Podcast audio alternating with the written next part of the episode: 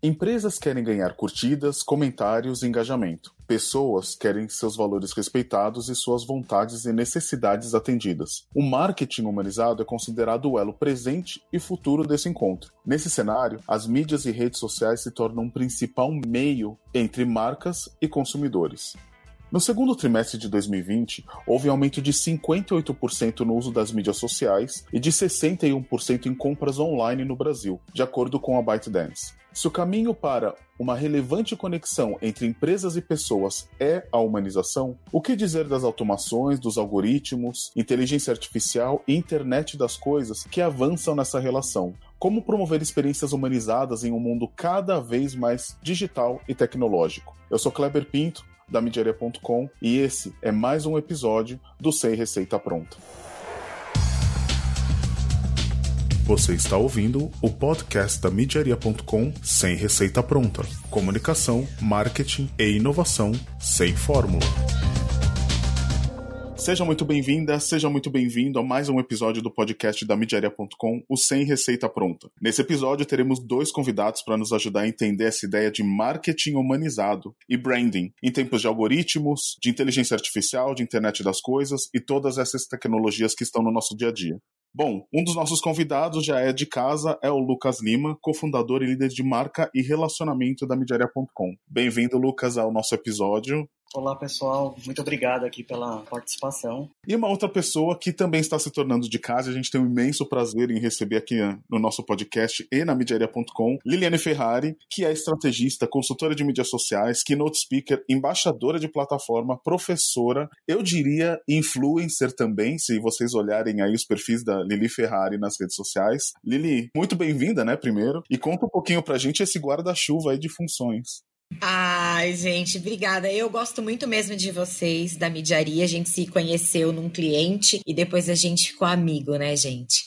Então, gosto muito dessa relação, assim, com outros prestadores de serviço da área, com outros criativos, né? Porque isso amplia para a gente nosso repertório e as trocas. Então, já estou muito feliz de estar aqui hoje também para poder falar do marketing humanizado. E essas mil tarefas aí, eu acho que é uma coisa para mim meio natural, sabe? Uma coisa leva a outras. Não, não, acho que não consigo ficar só numa coisa. Acho que se eu consigo pensar um projeto, executar um projeto, o que eu mais gosto de fazer é depois contar como eu fiz para, sei lá, um aluno, uma pessoa, um cliente acelerar um processo, né? Me dar uma gratidão assim, tipo, Ai, que bom, gente. Que bom que isso foi acelerado. E ao mesmo tempo é legal fazer palestra, estar tá em eventos, trocar com outros profissionais. A gente já se encontrou, né, Lucas, na RD. Então, eu acho que essa vivência aí plural é que torna eu quem eu sou, né?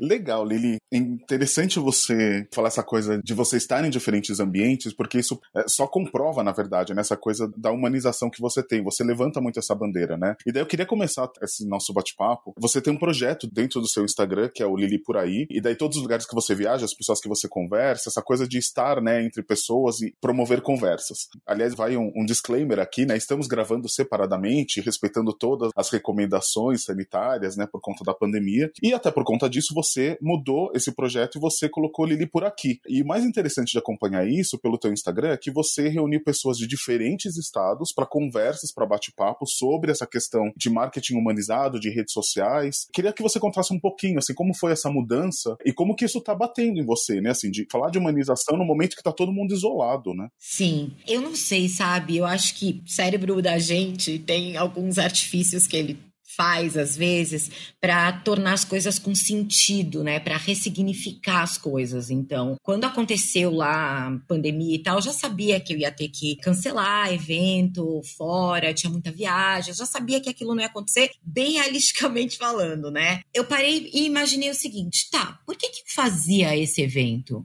O que, que, eu queria com ele? Bom, ponto número um, eu queria e quero mostrar para as pessoas que em cada lugar existem talentos, pessoas que têm um jeito especial de fazer, que conseguem ter resultado em cima daquilo que elas fazem, que empresas locais são muito legais. Então, essa foi a minha primeira motivação quando eu comecei a fazer os eventos presenciais. Porque por eu estar muito em evento, eu sentia que é muito legal a gente ver os profissionais do eixo Rio-São Paulo, aí, grandes capitais, BH, Salvador, né? Porto Alegre, principalmente, que tem muito publicitário, mas ao mesmo tempo, às vezes, era uma realidade muito distante de quem estava ali no interior de Pernambuco, onde eu já fui, né? Petrolina, já fiz evento lá. Era um pouco distante do que acontecia em Foz do Iguaçu. Então, por ver isso acontecer, eu falei: não, quero valorizar os profissionais, é por isso que eu faço esse evento. Então, na hora que a limitação apareceu, a limitação se tornou, na verdade, para mim, aquilo que enriqueceu o evento no online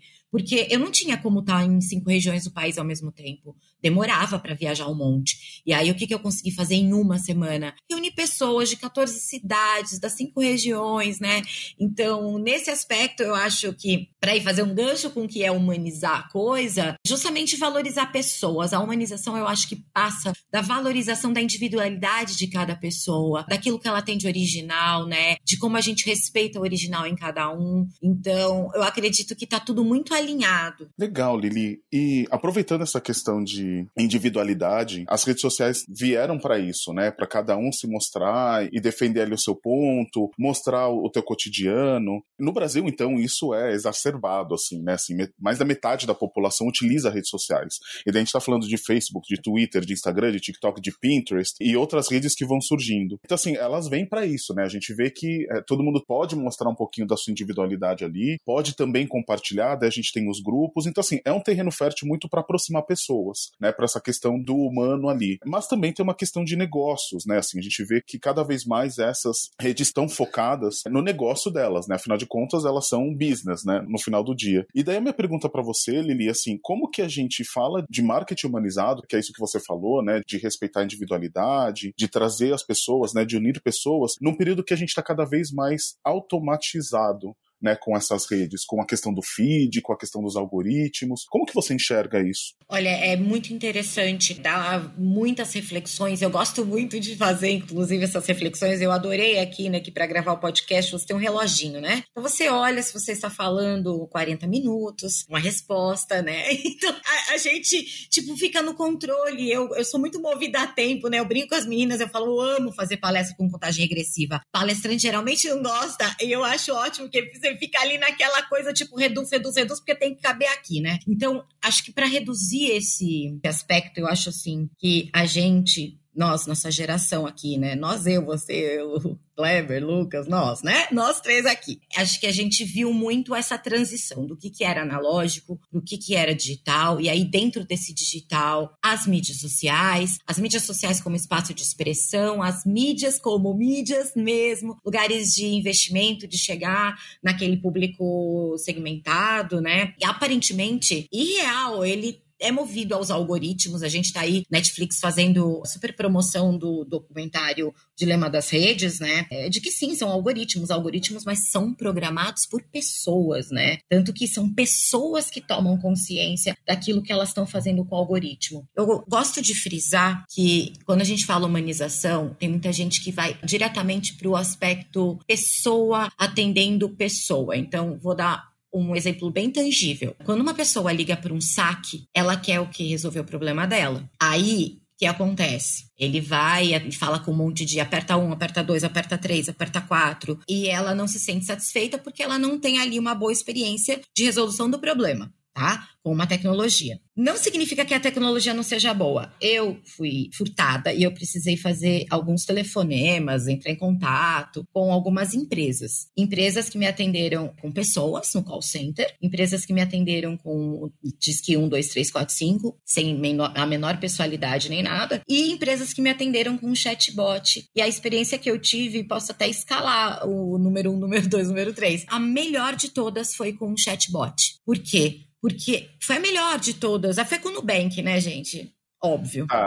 É, mas assim, eu não senti falta de falar com o humano, entendeu? Porque o que eu queria ali era resolver o meu problema, saber a resposta. Então a gente tem que partir e quebrar esse preconceito de ah, não, robô não quero falar com robô. Não, meu, eu quero falar muito com robô. Bem programado, com uma tecnologia conversacional que consiga escalar uma boa experiência. A gente fala de pessoas, por mais que você capacite pessoas, por mais que você tenha script, são pessoas também atendendo o outro lado. Você pode criar chatbots híbridos que atende uma parte automatizada e resolve mais rápido e joga para uma pessoa. Então, assim, só tecnologia vai fazer com que a gente possa escalar os processos de experiências boas, né? Ao mesmo tempo, tem um livro maravilhoso que chama Marketing Revolution e ele fala uma coisa muito simples, já é, não é novo esse livro. As empresas mais humanas vencerão. Então, as empresas mais humanas são aquelas não é que faz marketing humanizado. Eu relutei há muito tempo em usar essa expressão, porque as pessoas têm uma ideia de que é só alguma coisa que eu faço para vender de uma forma que todo mundo acha que eu sou legal. E não é isso. Em 2020, quando a gente fala de marketing humanizado, na verdade, marketing humanizado é nada mais, nada menos que uma boa expressão daquilo que uma empresa tem na sua estrutura, como processos humanizados, fornecedores que têm boas relações humanizadas com o meio ambiente, com a comunidade e que dá o exemplo e que também tem atitudes, né? Que não é só aquele propósito escrito num slogan. Então, acho que tem essas duas coisas. Só as empresas que olharem realmente de forma mais humana e querendo resolver problemas, independente se vai resolver esse problema com chatbot ou com uma pessoa, né? A gente tem tecnologia para isso hoje. O próprio Gmail, ele sugere as respostas que a gente pode dar. Começa a reparar, gente. É, aliás, tá mais fácil escrever e-mail, né, Lili? Ultimamente, pelo Gmail, pelo menos, né? Já vem o bom eu dia. Eu amo, olha. Sou suspeitíssima porque eu amo o e-mail, entendeu? Interessante você comentar isso, porque realmente a ideia que a gente tem é que o marketing humanizado ele tá na contramão das tecnologias. E, e não, pelo que você está falando, as tecnologias contribuem muito para o marketing humanizado. Né? O Exato. exemplo do Gmail, para mim, é sensacional, porque assim, ele pode lembrar para você que você é humano, você deseja bom dia, você pergunta se está tudo bem, e o próprio Gmail já vai meio que colocando isso na sua frente, né? É, eu tive uma experiência de usar um aplicativo chamado Réplica, e esse aplicativo, ele é uma inteligência artificial, que você conversa, marca umas conversas assim, responde umas perguntas como se fosse realmente uma pessoa. E a ideia final disso é que essa inteligência artificial conheça você, como você reage às coisas, informações objetivas também sobre a sua vida, e num futuro ela possa te ajudar a responder mensagens. E é muito impressionante porque é, eu lembro que você marca os horários que você quer para responder as perguntas. Aí depois disso, ela manda um alerta, ah, hora de responder a pergunta. E às vezes você não pode, né? Você tá, sei lá, fazendo uma coisa e você esqueceu daquilo, então você não faz. Eu lembro que uma vez eu viajei e eu recebi a mensagem do aplicativo assim: ai, ah, você não fez a sessão. Eu mandei, ai meu Deus, desculpa, como se eu tivesse faltado num negócio. Então, é, a partir daquilo eu percebi que a inteligência artificial entendeu como eu processo na hora de um compromisso, entende? Ela começa a me entender. Muito legal. Lucas, como é que você entende, nesse contexto, as marcas, não só a atenção do cuidado, de usar as tecnologias que a Lili, que a gente está comentando aqui, mas como você entende que os valores de uma marca entram nessa conversa, né? nessa história da humanização do marketing, dessa atenção que a gente está comentando, mais as tecnologias? Vamos lá, então. Na minha visão, assim, acho que antes de pensar em qualquer tipo de estratégia que venha permear para o externo,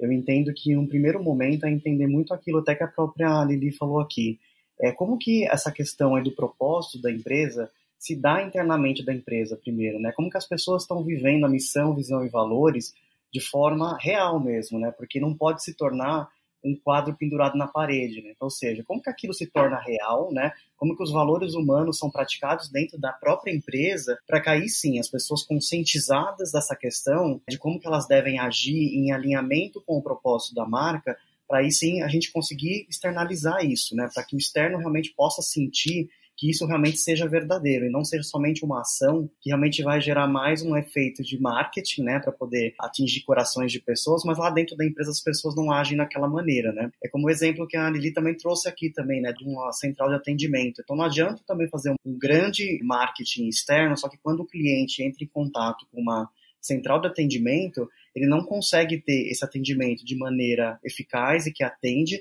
e que satisfaça ele de uma maneira que ele, como humano, se senta cuidado, né? Seja ele por um chatbot ou seja ele por um humano que esteja atendendo. Então, ou seja, a questão da empresa agir em alinhamento com a missão visão e valores, na minha visão, é o primeiro passo. Acho que o segundo passo é o passo que, assim, sim, estamos alinhados internamente, entendemos o efeito que minha marca pode fazer para a sociedade, mais do que o efeito, mas como que ela pode contribuir para a sociedade de uma maneira muito mais efetiva. Eu sou super fã da, da dona Luísa Trajano, acho que para mim acho que é uma das executivas que mais me chama a atenção hoje no momento. Quando a gente fala um pouco de do que, que ela vem produzindo, né, a preocupação que ela tem a nível humano em todos os processos, para mim acaba se tornando uma referência, acho que acaba sendo até a primeira referência que eu dou aqui como dica para que as pessoas possam segui-la, né, de uma forma geral. Eu acho que dentro desse processo do marketing se humanizado, a gente entende que tem uma palavra super importante, né? Que é a palavra que todo mundo agora debate e que todo mundo se cobra em colocar em prática, que é a questão da empatia, né? Então, ou seja, no momento, por exemplo, como esse de pandemia, né? O quanto que as marcas estão se colocando no lugar das pessoas, entendendo essa real situação que está acontecendo, como que elas estão contribuindo para a sociedade de maneira real, verdadeira, sem simplesmente utilizar isso para efeito mercadológico, né? A ideia é muito isso, é entender como essas marcas estão fazendo a diferença na vida dessas pessoas pessoas de uma forma geral. E aí acho que é onde entra, acho que é um mix primeiro de entender como eu estou dentro de casa, como eu estou agindo, como que isso é monitorado, e aí você vai ter que ter várias ferramentas plugadas para poder realmente entender como que está essa conversa com o seu colaborador, o quanto que ele entende a missão, visão e valores, o quanto que ele coloca em prática, né? A gente até debateu aqui recentemente numa live da Midiaria sobre a questão da felicidade dentro das empresas também. Então, ou seja, como que você trabalha o aspecto felicidade, o que, que é felicidade dentro do trabalho. Então, tudo isso vai refletir para o externo, né?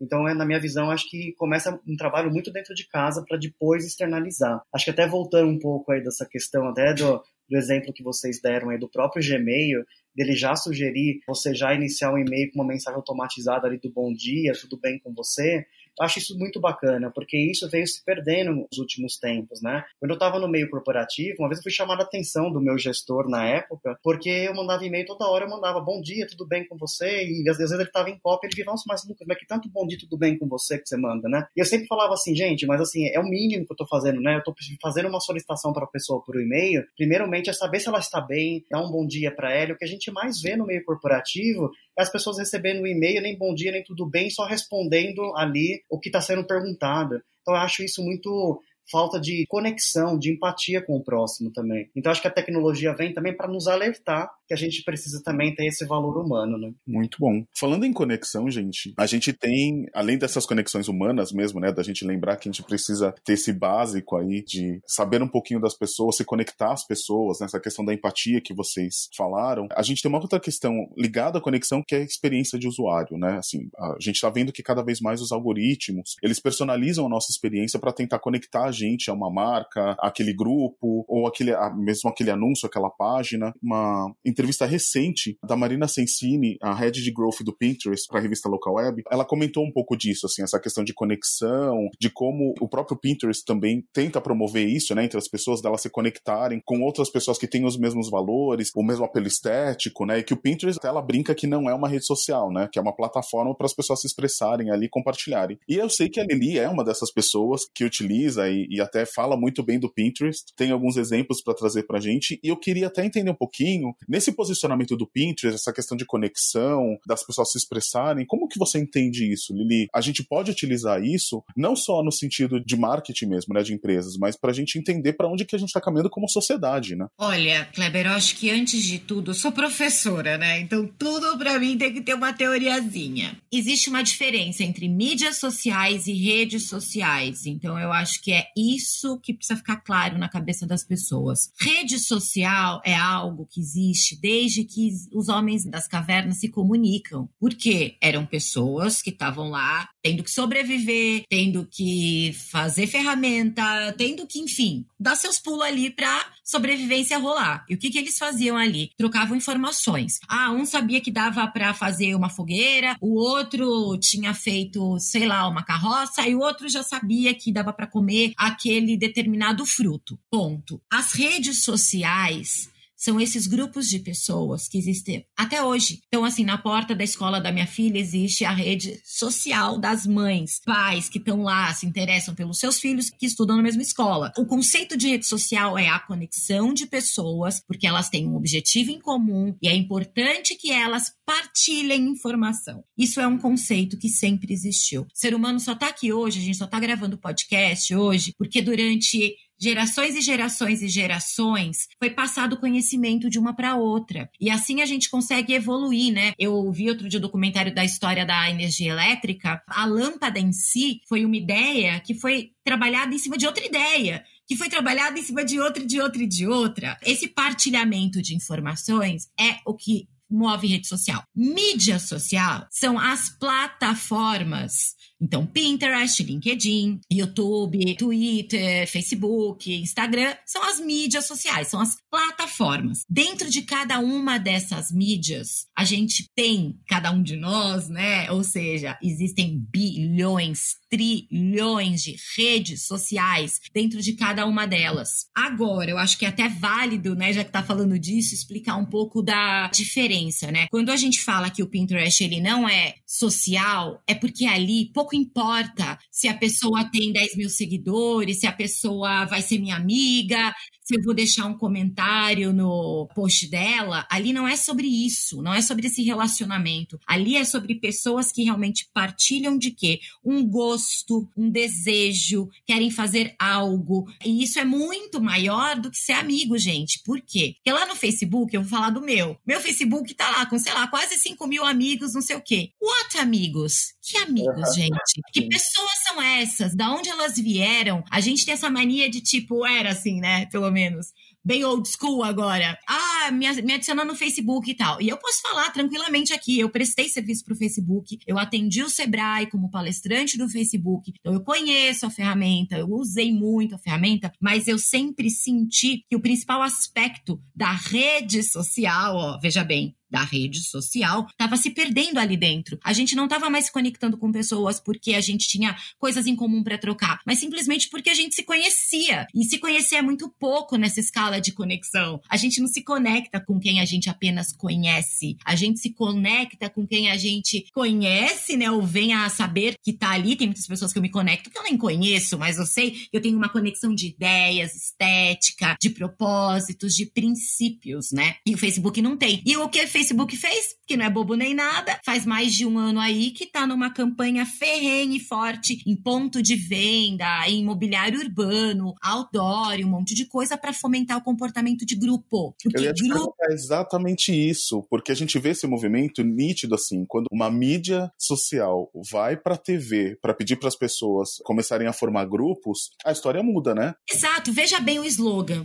existe um grupo feito para você no Facebook. O que, que ele quer fazer com isso? Ele quer resgatar o significado daquilo. Porque a partir do momento que a gente tem ali pendurado com você, gente, isso nunca existiu na história da humanidade. Ah, eu vivi o offline, eu morei numa rua que tinha 10 casas, de cinco de um lado e cinco do outro, tá? E eu conhecia todos os meus vizinhos, eu era amiga das meninas, dos meninos que tinham lá e tudo. Mas a gente mesmo se conhecendo bem, vivendo e morando na mesma rua, às vezes estudando na mesma escola, a gente não tinha acesso tão profundo a opiniões, a posicionamentos, a gostos mais específicos daquelas pessoas. E hoje a gente tem. E isso faz com que a gente, de repente, sei lá, simpatize com a pessoa X. Beleza, tá? Aí um dia eu vejo que ela posta alguma coisa e fala: Ai, odeio tal coisa, odeio tal cidade. Aí eu falo, ah, como assim, fulana? E aí eu começo a criar ali um litígio, entendeu? Então, assim, o litígio dentro do Facebook, a meu ver, bem filosoficamente falando, bem do ponto da subjetividade do ser humano, passou a incomodar, ele passou a ser um saco. As pessoas não estão afim de toda hora entrar em conflito. Ninguém tá afim de, sabe? Eu deixei de postar várias coisas já, porque, putz, aliás, eu nem uso mais, já faz um ano. A pessoa vai falar, ai, que saco, entendeu? Eu tô com preguiça, vou poupar, tipo,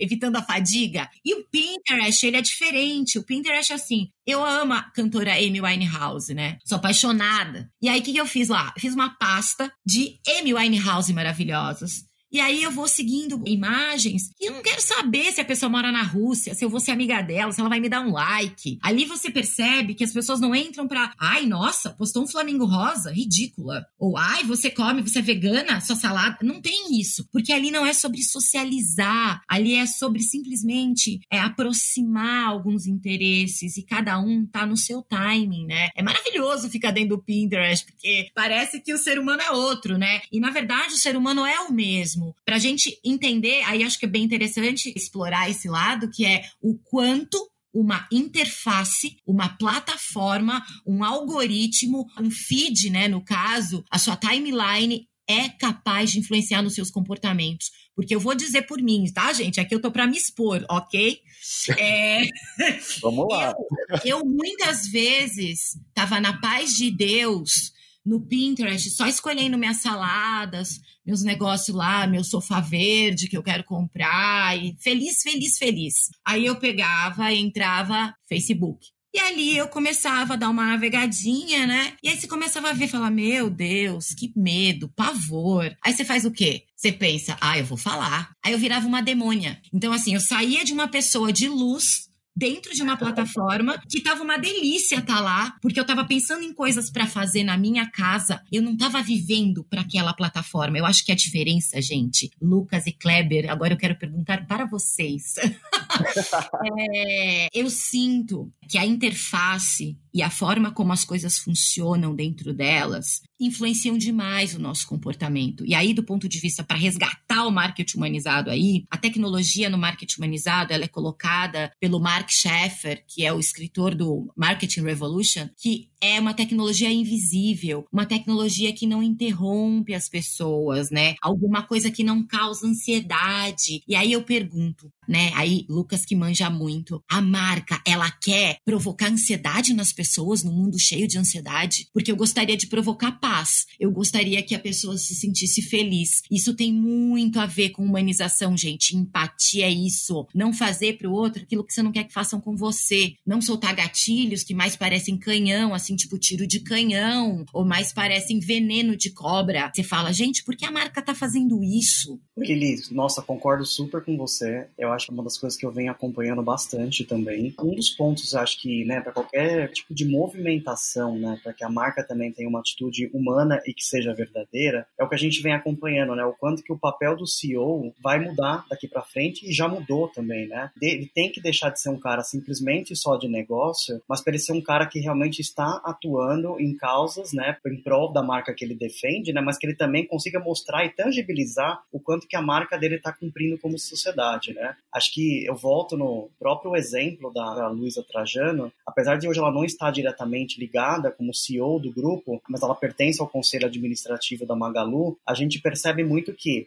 as atitudes que ela teve ao longo desses anos, né, que você pode ver que é uma atitude que muitos políticos, né, deveriam ter ela como inspiração, né, de realmente pôr a mão na massa, de mostrar o efeito que ela como pessoa, como líder de uma empresa, né, e que vai fazer com que seja tangível para as pessoas o que ela está fazendo, ou demais outros presidentes que se engajem em causas como essas, realmente se torne verdadeiro. Para que não caia naquela, naquela seara que você mesmo colocou aqui, de ser simplesmente gatilhos que vão fazer com que o consumidor né, entre num processo de ansiedade, de querer aquele produto por querer, mas não porque aquele produto ou serviço faz sentido para ele. Né? A gente acredita que voltando muito lá para literatura, né, como você falou que é sempre importante também, acho que a gente tem que recorrer à literatura. Quando a gente volta para Kotler, a gente sempre vem lá no descritivo do que, é marketing, né? O marketing ele tem que atender às necessidades do consumidor para as coisas que ele precisa, né? E não, não necessariamente assim, a gente sei que muita empresa cria necessidade, óbvio, é, é fato, tem que criar necessidade, mas quando passa dessa linha que invade emoções que possam prejudicar principalmente a performance dessa pessoa como humano, né, e destoa ela, ou leva até para a parte mais que mexe até com o sentimental dela, eu já não acredito mais nesse tipo de marketing. Eu acho que tem que ser um marketing realmente que seja verdadeiro e que conecte com um propósito, né? Acho que, assim, essas empresas, elas só vão sobreviver realmente se realmente elas conseguirem se conectar nessas necessidades que são reais, né, e não imaginárias que realmente afetam aí os próprios sentimentos do próprio consumidor, na minha visão. Né? E Lili, respondendo a tua pergunta, filosofando aqui com vocês também, né? Eu me vi esses dias, você falou de, ah, eu quero paz, né? Eu também. E outro dia eu tava procurando um aplicativo de meditação na internet. Assim, depois da minha busca, sabe aquelas coisas que você é impactado no Instagram e você acaba,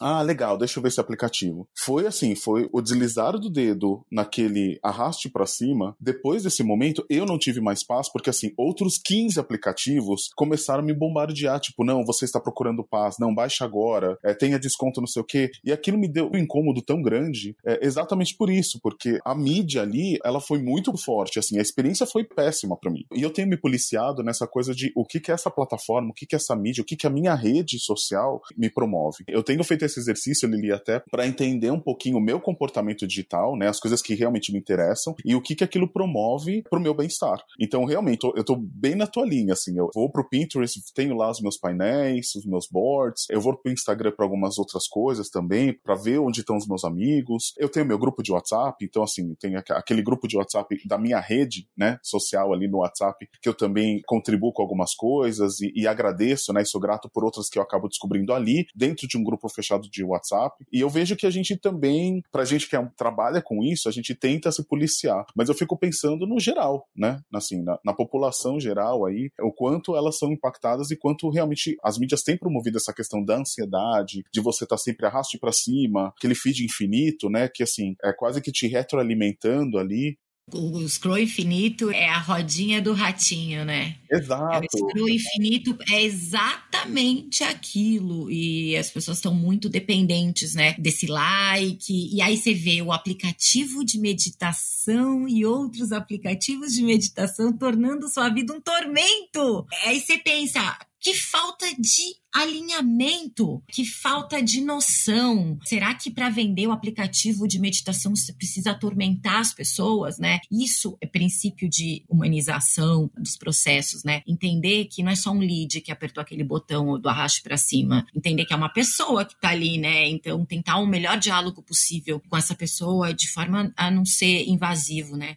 E o Lucas falou uma coisa que é fundamental, é o papel da liderança, gente. Eu brinco que a empresa ela pode ser feita como um, um, bolo de algumas camadas. Você vai ter uma camada ali que é a base do bolo, precisa ser muito bem feita, que é a liderança. Se a liderança realmente não for ética, se a liderança não for empática, se a liderança não tiver valores, não tem como passar para as camadas de cima. Até passa, mas o que acontece é que perpassa depois que é falso, que não era verdade. É aquela empresa que, por exemplo, faz é, um super manifesto é, no momento de luta LGBTQ, e aí depois descobre que nunca contratou uma pessoa trans, entendeu? Então, assim, é da base que as coisas acontecem. Por isso que eu falo, primeiro é a estrutura da marca, depois vem a parte que é a expressão da marca. A marca se expressa, ela é vista porque uma marca que tem uma liderança humana como Magazine Luiza, ela já é hoje percebida como uma marca humana, né? Assim, humana do ponto de vista gente boa nesse caso, porque ela transpareceu através da comunicação, mas não parou aí. Ela tem atitudes também. Então ela não demitiu ninguém na pandemia, abriu o canal de comércio social para que mais pessoas pudessem ter renda no momento difícil, fez aí algumas ações para apoiar a violência contra mulheres. Então isso é o exemplo. Então esse bolo, ele tem a estrutura, ele tem a expressão e ele tem o exemplo da marca, porque se a marca não dá exemplos também,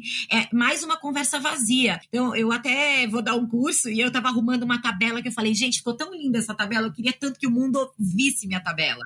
Porque, é mais ou, é, não, porque é mais ou menos assim, quebra um paradigma que é, ai, humanização é ser legal, é postar meme, é ser gente boa. Não é. Também não é, e é muito triste aí nesse caso, porque eu já vi marcas que tinham lideranças muito humanas, incríveis, lideranças assim maravilhosas, implementando processos legais, mas não conseguia passar a barreira da expressão. A marca não conseguia se expressar, sabe assim? Como uma pessoa que é muito bacana, mas ela não consegue mostrar, ela não consegue botar para fora. E aí tinham mar e, e, marcas que não tinham exemplo, né? E nessa tabela eu brinco. Às vezes a marca dá o exemplo, mas aí ela não tem a estrutura. Então, assim, você tem que saber que estágio você tá, porque humanizar a empresa, do ponto de vista do marketing, é você alinhar esses três planetas aí, né? Que é como ela tem, entende processo, meio ambiente, relações, né? Essa coisa do vender, vender, vender que a gente estava falando. Gente, tem um planeta aí, não é vender, vender, vender. Você vai vender um monte e depois, e esse lixo, para onde vai? O que, que vai acontecer? Será que as pessoas precisam mesmo de tudo isso? Eu acho que é muito legal a gente entender isso que o Lucas falou da necessidade, de criar as necessidades, de, das emoções que a gente provoca, toda essa parte, assim. E é muito isso também que você falou, né, Kleber? Eu vejo que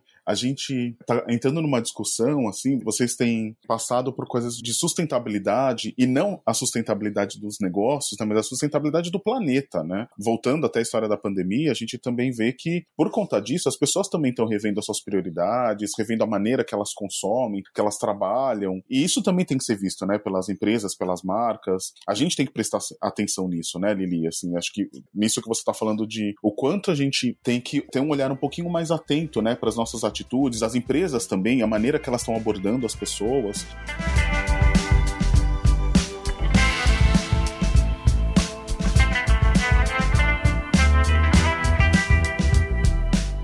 Eu vou aproveitar, vou abrir aqui o nosso segundo bloco. Eu estava pensando o quanto que tudo isso ainda, voltando né, à questão da tecnologia, o quanto as tecnologias acabam nos puxando para isso, meu ponto de vista, é um ponto de atenção, né? Assistentes virtuais, por exemplo. A gente está falando de chatbot no comecinho daqui da nossa conversa, né? Mas assim, vários outros, se a gente olhar só no Brasil, o número até recente do iProspect lá constatou que 49% das pessoas que têm smartphone já usam assistente de voz, procurando uma experiência melhor, procurando esse contato, né? resolver as suas questões, resolver atender as suas necessidades. E as marcas estão se apropriando disso. Talvez numa visão, claro, bem comercial. Eu queria te perguntar, Lili, primeiro, você usa smartwatch? Você usa um relógio inteligente? Olha, é engraçado, né? Porque eu sou uma pessoa muito pouco tecnológica nesse sentido. Eu sou muito. Tenho muito papel, eu tenho muito livro, entendeu? Eu não consegui até hoje migrar para Kindle, e tem pessoas que falam para mim como não. Eu acabei de ganhar, inclusive, fazer o um merchan, tá? Do livro do Camilo Coutinho, Vídeos que Vendem, e ele mandou para mim o um livro. Eu, obrigada, amigo, que eu vou ter esse livro para arriscar, para rabiscar. Eu comprei em papel, tá? Eu comprei em papel. Eu confesso que eu comprei em papel. Mas, ao mesmo tempo, moro numa casa, tenho um marido, tenho uma filha. Minha filha vai fazer 15 anos e a minha filha usa tudo isso. Então, eu tenho, obviamente, contato com isso. O Edu também é um cara cara muito dos aplicativos. Ele tem aplicativo para tudo, ele tem gerenciador de tudo, ele tem uns 400 não sei quantos, é, ele ama, entende? Então, assim, é engraçado porque eu vejo eles interagindo com todas essas tecnologias, tem essa visão que é uma coisa que já tá no nosso dia a dia. Outro dia eu queria comprar um, um outro lá de Alexa para botar na sala, sabe? Então, essas coisas já estão entrando, introjetando no nosso dia a dia, sim. As buscas de voz já são dezenas, né? Milhares, assim, todos os dias que a gente faz aqui em casa é muito louco, né? Porque todo mundo faz isso e fala o tempo todo. A Luísa pergunta, mãe, para que, você vai escrever? Tipo assim, para que, que você vai escrever? Então, retomando a tua pergunta, a jornada de compra, a jornada de consumo das pessoas mudou muito nesse período. Os valores, né? A casa mesmo ressignificada, os espaços, como a gente lida, quem tem filho pequeno, quem tem filho maior, quem tem casa grande, quem tem casa pequena. A gente começa do nosso ambiente, do nosso espaço, tendo que repensar no que a gente vai investir. Me perguntaram, né, se eu tinha comprado coisas durante a pandemia, né? E eu sou uma pessoa muito tranquila para fazer compra, por isso que as minhas amigas me perguntaram. E eu falei, eu comprei coisas para minha casa, assim, eu comprei outros cobertores, eu comprei é, roupão, toalha, como se o conforto dentro da minha casa fosse agora a coisa mais importante para mim. Não é importante ter aquele sapato, comprar aquela bolsa, do meu ponto de vista. E acredito que para outras pessoas tenham significados também se alterando e mais sensibilidade também, porque a gente pode falar de influenciadores digitais nessa história, de como as pessoas estão sensíveis a quem elas acompanham, o que as pessoas falam, se aquela pessoa lá tá ostentando demais, porque cara, a vida, né, a história é um eterno pêndulo. Ela vai muito para um lado mas ela vai muito para o outro. E eu acho que a gente viveu nas mídias sociais o momento de cada um tornar aquilo a revista Caras. Então todo mundo tá no castelo de Caras, todo mundo tá na ilha de Caras, todo mundo é lindo, maravilhoso, sua vida é linda, você tem o melhor relacionamento do mundo, seus filhos são perfeitos, né? Sua vida realmente é alguma coisa admirável, mas não é, não é. E aí o que acontece? Nessa balança eu coloco dois tipos de pessoas, vai. Tem gente que vive disso. Tem gente que vive de acordar, filmar fazendo a tapioca e ganha dinheiro com isso, mostrando ali sua vida. Tem gente que tenta fazer uma vida porque acha que só fazendo essa vida ali ela vai existir, né? E tem pessoas que passaram a não querer mais ver isso, porque a gente tá indo para um momento do quê? De mais essência. É normal quando a gente passa por crise, né? Passa por crises, aí você tem um momento de austeridade então tem guerra, você tem momento de austeridade, você não vai ficar esbanjando. E logo depois você tem o quê? Momentos de opulência. Então volta, sempre vai e volta, né? Mas é importante a gente observar comportamentos e saber que as buscas mudaram, né? Então as buscas são muito buscas de voz. A gente no Pinterest, né, que falou do Pinterest hoje, o Pinterest consegue fazer buscas pra gente apontando a, a câmera do celular para, por exemplo, sei lá, eu, faz, eu fazia muito isso em aeroporto. Ai, que mala linda! Meu Deus, que mala linda. E aí eu não vou chegar na pessoa, oi, tudo bem? Que mala linda, né? Eu já passei dessa fase, gente. Não, tô menos cara de pau. Agora eu pego o celular e aí eu aponto pra mala, tiro a foto com a, a câmera do Pinterest e descubro de onde veio, descubro malas parecidas, entendeu? Então acho que a gente vai viver outros momentos aí de relação com tecnologia e on e off. É, essa questão até das interfaces, né, Lili? Assim, tem o relógio, né? Assim, tá no teu pulso, você interage com ele, ele te notifica, né? É, você tem a geladeira, você tem a Alexa, igual você falou, assistente virtual na tua sala, que te ajuda a você chegar em casa e já ter uma experiência diferente, né? Seja acendendo a luz, baixando a persiana. É, minha filha falou ontem, gente, olha, foi engraçado você citar a geladeira, né? A minha filha virou ontem pra mim, enquanto tava fazendo jantar, e falou assim: É, mãe, você sabe que teve uma história aí da mãe de uma menina que proibiu ela de usar celular? Aí ela pegou e confiscou o celular dela. E aí ela começou a twittar pela televisão, mãe. Aí a mãe viu que ela tweetava pela televisão. A mãe pegou e tirou a televisão. Aí, mãe, ela foi twittar da geladeira. sensacional, sensacional. Entendeu? Então, assim, é tudo conectado aí. Mãe, ela foi conectada à geladeira. Aí ela começou a fazer uma ódio à geladeira. A geladeira é um objeto incrível. Ela faz gelo, ela faz isso, ela acende a luz, mãe. Entendeu? E ela twitta, mãe. A vida tem essas coisas, né? A tecnologia está cada vez mais presente, né, Lili? Sim, sim. E tecnologia, ela precisa ter um sentido, também faz parte da humanização. A tecnologia, ela tem que te oferecer um ganho de tempo. Ela tem que oferecer para você alguma coisa que seja invisível. Ó, você quer ver uma coisa? Eu só lembro que o negócio existe real e que é uma tecnologia quando ele não funciona. Porque quando ele funciona tudo perfeitamente, você fala, nossa, o processo rolou. Nessa semana eu mandei umas encomendas tudo por Uber, aquele Uber de encomenda, né? E aí, tal, fiz tudo ali, de repente eu me senti, gente, não é possível que eu já fiz tudo isso. Eu nem precisei no correio, porque no correio eu ia gastar mais ainda. O lugar é aqui do lado, sabe? Então, assim, a tecnologia que te serve é muito legal. Ela tem um propósito e ela tá te ajudando, né? A tecnologia, ela tem que ter um equilíbrio também, né? A gente fala muito dos aplicativos hoje, né? Que as pessoas trabalham via aplicativo, né? Mas como é que funciona isso? São pessoas ali também, né? É, entregadores nessa greve, paralisação, né? Dos entregadores aí no mês passado, porque os caras estão se arriscando, levando as coisas para lá e para cá, né? E o mercado deveria agir como sempre. Então, assim, se essa pessoa está se arriscando mais, se está tendo mais demanda para ela, é natural que eu pague mais, eu acho, né? É normal. Mas não, a gente começa a pagar menos. E essa pessoa tá ali se ferrando. Qual o respeito que eu tenho? Eu lembro que bem no auge da pandemia, quando eu tava bem apavorada, assim, bem louca,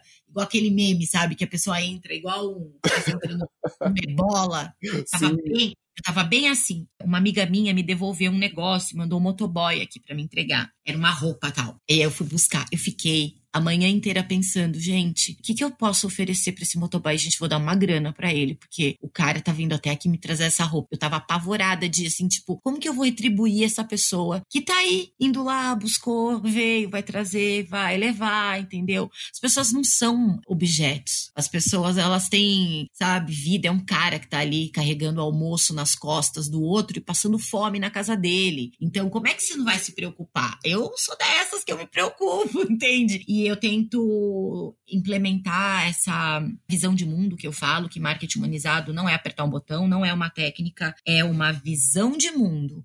E que parte da liderança, que vai imprimir isso na sua ação, né? É, hoje a gente também tem o sistema B de empresas. É maravilhoso o sistema B. Empresas como a Natura faz parte. Então ela se preocupa com tudo. Ela não se preocupa só com a fábrica, com o meio ambiente, não. É com a comunidade da onde é extraído, é com aquela pessoa que trabalha, com o fornecedor, o parceiro, todo um ecossistema ali para poder expressar a verdade, gente. Porque senão vai fazer um post, a pessoa vai entrar lá e vai falar: "Mentira, vocês não fazem isso", entende? É para sustentar. A gente não fala do cancelamento, que tanto cancelamento é, hoje em dia.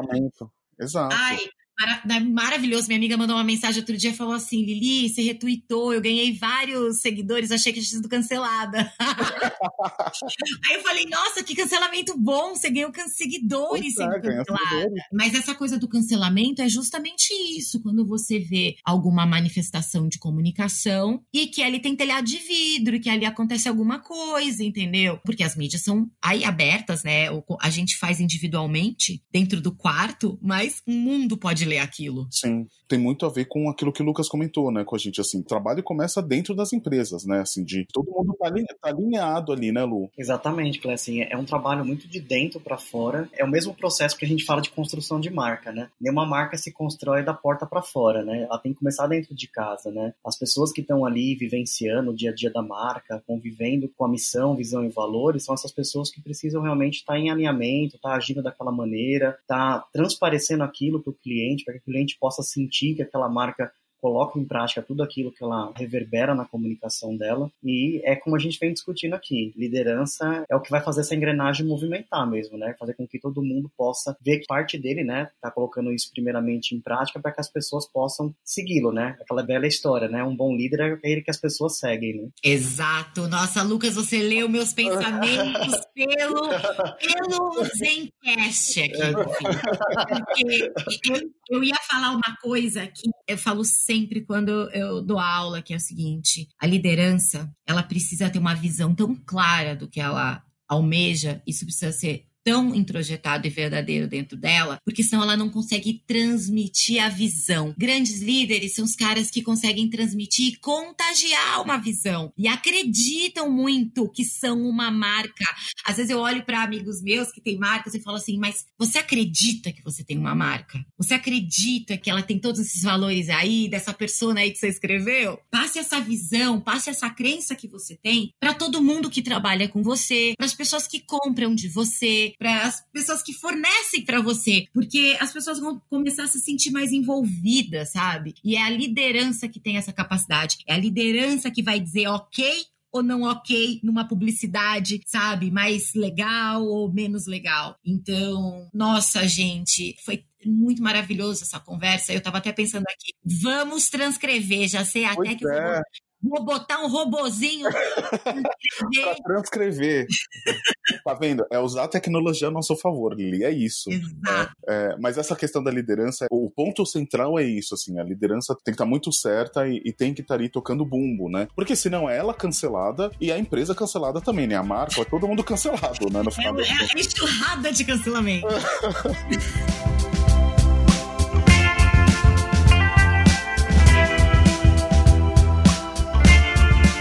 Eu vou te pedir, nesse último bloco, você já deu várias dicas, mas assim, o que, que você tá lendo, o que, que você tá ouvindo, alguma série, algum filme, alguma coisa que as pessoas precisam, neste momento, prestar atenção? O que, que você deixa de recomendação pra gente? Nossa, olha, tantas coisas, né? Como eu digo, eu sou uma pessoa que eu detesto ficar num sofrimento, então meu cérebro, ele, é, ele me ressignifica rapidamente. E aí, quando eu percebi que eu ia ficar muitos meses em casa, eu passei a estudar fazer curso, comprar livro, ler e pesquisar sobre as coisas. Então, assim, a primeira coisa, eu sei que foi citado Kotler, né? O Lucas falou do Kotler e eu vou reforçar aqui. Marketing 3.0, Marketing 4.0 já são livros clássicos que falam muito da humanização muito. Então, assim, não é uma coisa nova. Adoraria que as pessoas que não conhecem essa literatura lessem. Outra coisa que eu recomendo. Tem um livro chamado Friend Fluency. Tipo assim, amigos influentes, né? Para mostrar pra gente o poder que os nossos amigos têm, poder do círculo que faz sentido pra gente, né? A gente tá vivendo aí uma loucura de que influência é uma coisa que eu vou influenciar o Brasil, eu vou influenciar o mundo. Isso não existe. A influência, de fato, ela é algo que acontece em pequenos grupos, então super indico ler o Friend Fluency. E coisas de assistir, eu vou confessar aqui, tá?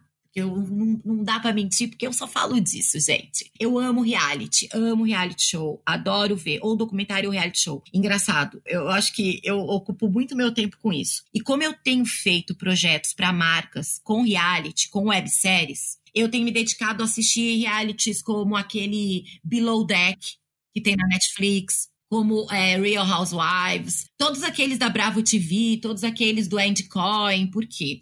Porque é muito interessante, eu vejo muito do aspecto técnico, como eles aproveitam, como eles gravaram, como eles roteirizaram, como foi editado, sabe? Os conteúdos que geram um caldo, né? Então depois fizeram uma reunion, depois fizeram um spin-off e tal. Então, assim, é muito rico para mim. Então, no momento, eu tenho me dedicado a assistir reality show, gente. Tudo bom?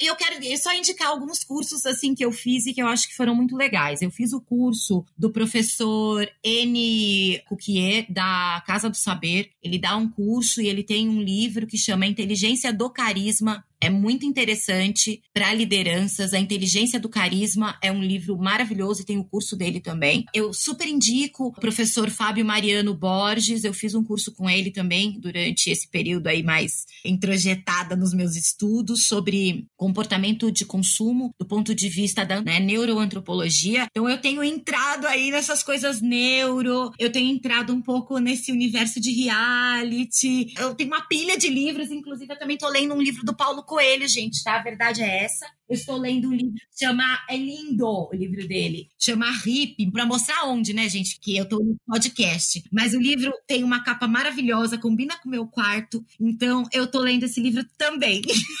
Nossa senhora, hein? Haja tempo. Louca, né? Louca, né, Kleber? Haja tempo. Muito legal. E Lu, o que, que você recomenda pra gente? Vamos lá, vou fazer uma recomendação aqui, porque eu já vi esse filme, sei lá, umas 4, 5 vezes em voo já, né? Mas cada vez que eu assisto ele, eu tenho uma visão totalmente diferente, né? De quanto que empresas podem ser humanizadas de alguma maneira. Tem um filme chamado Um Senhor Estagiário, que para mim acho que é um, um, dos filmes que mais me marcaram, né? Com Robert De Niro. e esse filme, para mim, assim, foi, me marcou porque a gente consegue enxergar várias coisas dentro desse filme, né? Então a gente tem o Robert De Niro ali no papel do Ben, a gente tem a Anne no papel da Julie também, e a gente começa a entender o que a empresa dela é tão humana, né? Porque foi ela que desenvolveu aquilo com as próprias mãos dela, só que ela começou a chegar um momento que ela começou a ser questionada sobre a questão da capacidade dela de fazer aquela empresa escalar ainda mais, né? porque os investidores começaram a questionar ela sobre essa habilidade. E ela foi em busca até de um novo CEO, né, para poder assumir a empresa dela. Só que ela não encontrava ninguém que tivessem as mesmas características dela, né, da Julie, para poder seguir aquela empresa que era tão humanizada. Ela ia, inclusive, até lá no próprio chão de fábrica para poder dobrar a roupa da maneira que deveria ser dobrada, a forma como o papel deveria ser colocado também para chegar no cliente de uma forma correta. E ela também participava do saque também. Então, muitas vezes ela estava lá no saque, entendendo também o que o cliente precisava para poder realmente remodelar o negócio dela como um todo, né? E o que, que traz por trás dessa mensagem é que, assim, cada vez mais, assim, e o próprio bem, né, é, o Robert De Niro nesse filme, trouxe essa leveza para ela ao longo do processo né, da história, de mostrar para ela que a empresa dependia dela, que a empresa realmente tinha o valor dela. E a gente vê né, nesses últimos anos enxergando essas empresas que começam por uma ideia de uma pessoa, né, bem bacana, tem um propósito muito forte, mas rapidamente essas empresas começam a chamar a atenção de investidores.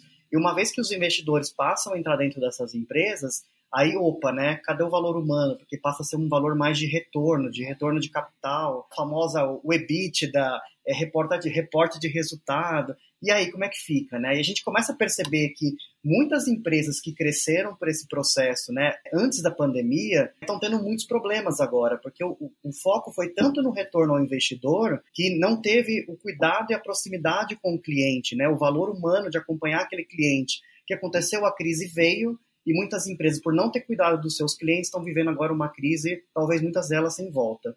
Então, o que acontece? O não trabalhar a humanização lá atrás impactou no momento como a gente está vivendo agora. E talvez muitas empresas vão ter que voltar muitos passos para trás, né? Rever pessoas também, porque trouxeram pessoas de mercado, pessoas de banco, para poder cuidar de coisas que eram extremamente humanas para realmente ter que repensar todo esse processo. Então acho que agora a gente também inicia uma nova fase de repensar mesmo, né? De repensar. E esse filme como um todo traz muito essa lição, né, de quanto que marca precisa ser cada vez mais autêntica, precisa ser uma marca generosa, uma marca que valoriza pessoas. Então tudo que está por trás desse sentimento, né, porque marca não é só valoração financeira, né? Ela não é só uma logo, por trás dela tem todo um sentimento. Então, se eu puder deixar esse recado, na minha visão é essa. Assista esse filme três, quatro vezes que eu tô assistindo. Tô indo pra quinta. Ah, também assisti em avião, viu? Também assisti em avião, assisti umas duas vezes, chorei horrores, chorei, chorei, chorei. É lindo, lindo, lindo. E a gente aprende muito, né? É legal ver esses filmes. Exatamente. Para mim, acho que foi um dos filmes que mais me marcou, assim, toda vez que eu entro em voo, falo, pá, vou assistir de novo, vamos ver o que que que tem Sou dessas também. a minha filha até sabe, ela, ai mãe, você assistiu no avião esse, né? Mas é bem isso mesmo, né? E tem um livro também, que inclusive tem. Livro não, é um e-book que é vendido até na própria Amazon, que tem participação do próprio Philip Kotler também, da Nancy Lee, que é muito voltado mais para essa questão do marketing social em si, né? Mas ele te inspira bastante a entender esse lado mais humano, também como que você aplica essas ferramentas. Então, trazendo o Kotler aqui novamente. Kotler, para mim, sempre foi a base, né? Independente de ser só comunicação, mas para o marketing em si, para as estratégias, ele, para mim, acho que é o grande papa mesmo, né? Ótimas referências. Aliás, os dois aqui são ótimas referências também para a gente seguir. Lili, aproveitando, falando em seguir em referências, como que a gente te acha? Tudo é Liliane Ferrari. O meu site, na verdade, ele é do meu evento, né? Então ele é do Lili por aí, mas me encontra no LinkedIn. Eu vou fazendo a ronda, gente, durante o dia, vou passando nas mídias, só no Messenger que não vão me encontrar. Perfeito. Gente, muitíssimo obrigado pela conversa. Adorei as referências, adorei o bate-papo, adorei falar sobre essa questão de marketing humanizado, falar de tecnologias e trazer exemplos práticos aqui de coisas que a gente tem que prestar atenção. E como você falou, Lili, conceito. Acho que é bom assim a gente recordar alguns conceitos como você bem fez aqui, a questão de mídia social e de rede social. Muitíssimo obrigado. Para quem está nos escutando aqui, a gente já tem um canal aberto também, aproveitar e enviar sugestão, feedback. A gente criou um e-mail, que é o podcast.mediaria.com. Então, para a gente continuar essa conversa, de repente o episódio 2, em cima dessa temática aqui, que aliás eu acho que vale, viu, Lili? Pensando aqui, porque tem uma outra coisa que eu não vou perguntar, mas eu acho que vale para a gente abrir uma outra conversa, que é a questão de marketing de relacionamento. Ai, vamos fazer, gente. Vocês batem aí e a gente vai fazer. Eu falo que eu adoro, né? Falei pro Marcelo, eu adoro gravar. Com a Elisa, eu adoro gravar. Ai, faz podcast seu, Lili. Falei, gente, não vou fazer porque eu tenho que gravar com os meus amigos. Obrigado pela parte que nos toca. Obrigado mesmo.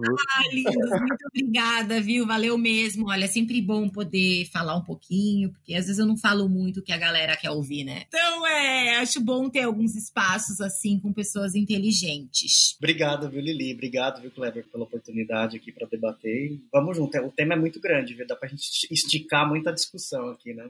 Amei. Muito bom, gente. Lili, beijão. Lucas, abraço. Brigadaço pra você que tá nos ouvindo. Até o próximo episódio, gente. Muito obrigada. Gostou desse podcast? Então acompanhe o Sem Receita Pronta, uma produção da midiaria.com. Qualquer sugestão ou pergunta, escreva para podcast@midiaria.com.